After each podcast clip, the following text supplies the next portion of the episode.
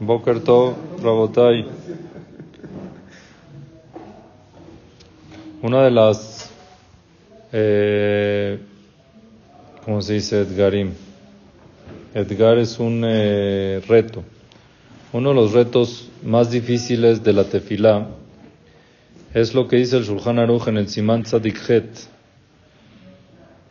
que habla de la concentración que uno debe tener en la tefilá. Dice el Shulchan Aruch, Rabbi Yosef Karo, Amit Palel, la persona que reza, Belibo Pirusha Milot, debe tener en mente y entender la explicación, la traducción de las palabras, Shemotzivis Fatav, que saca por sus labios.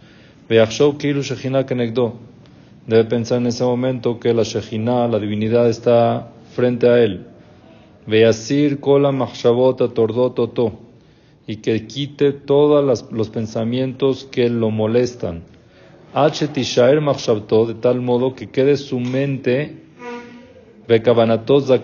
su mente y su concentración que, se, que quede pura, limpia en su tefila.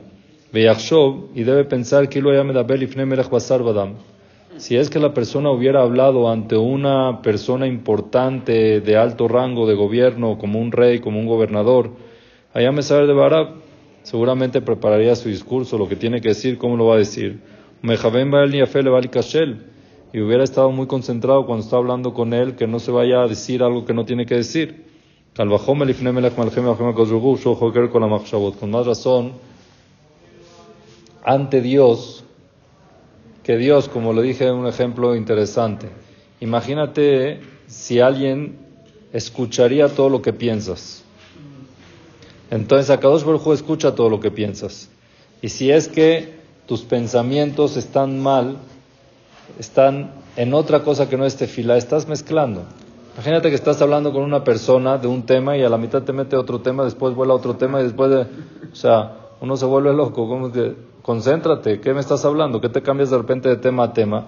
Así es como Akadosh Baruj escucha los pensamientos, los conoce y los ve. Cuando uno está hablando con él y piensa en algo diferente, entonces es como un cortocircuito, es una falta de respeto que le estés hablando y pensando diferente a la vez porque él entiende los pensamientos. Es un poco delicado. ¿Y cómo uno llega a poder concentrarse en la tefilá? Entonces la Gemara dice que los Hasidim, la gente devota, llegaban con tiempo antes de la tefilá y se concentraban, hacían un tipo de meditación, un tipo de itbonenut, un tipo de concentración para poder concentrarse bien en la tefilá, limpiar la mente y llegar a tefilá limpios.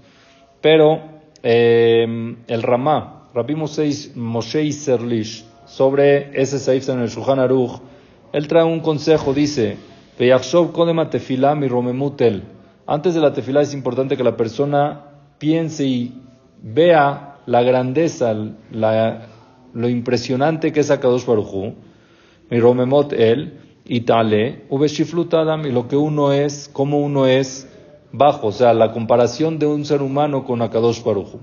Y así a uno ayuda a empezar a pensar la grandeza de Dios, así cuando uno se para a hablar con Akadosh Baruchu, cuando uno tiene en mente la grandeza de Akadosh Baruj por ende se concentra mucho más en lo que quiere decir y no quiere fallar con lo que va a decir.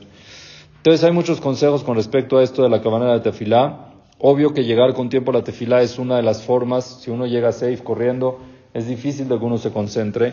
Todo, todo, lo, que, todo lo que viene previo a la tefilá, lo que son los demirot, todo lo que es las shebajot de Akadosh Baruj es para llegar a eso, para llegar a la tefilá que es la midá, bien concentrado y también estudiar un poco antes de la tefilá, un poco antes de empezar, eso ayuda a llegar con calma, con paz y comenzar la tefilá y tratar de tener la mente más limpia para poder rezar en la tefilá. Baruch Adonai Leolam. Amén, amén.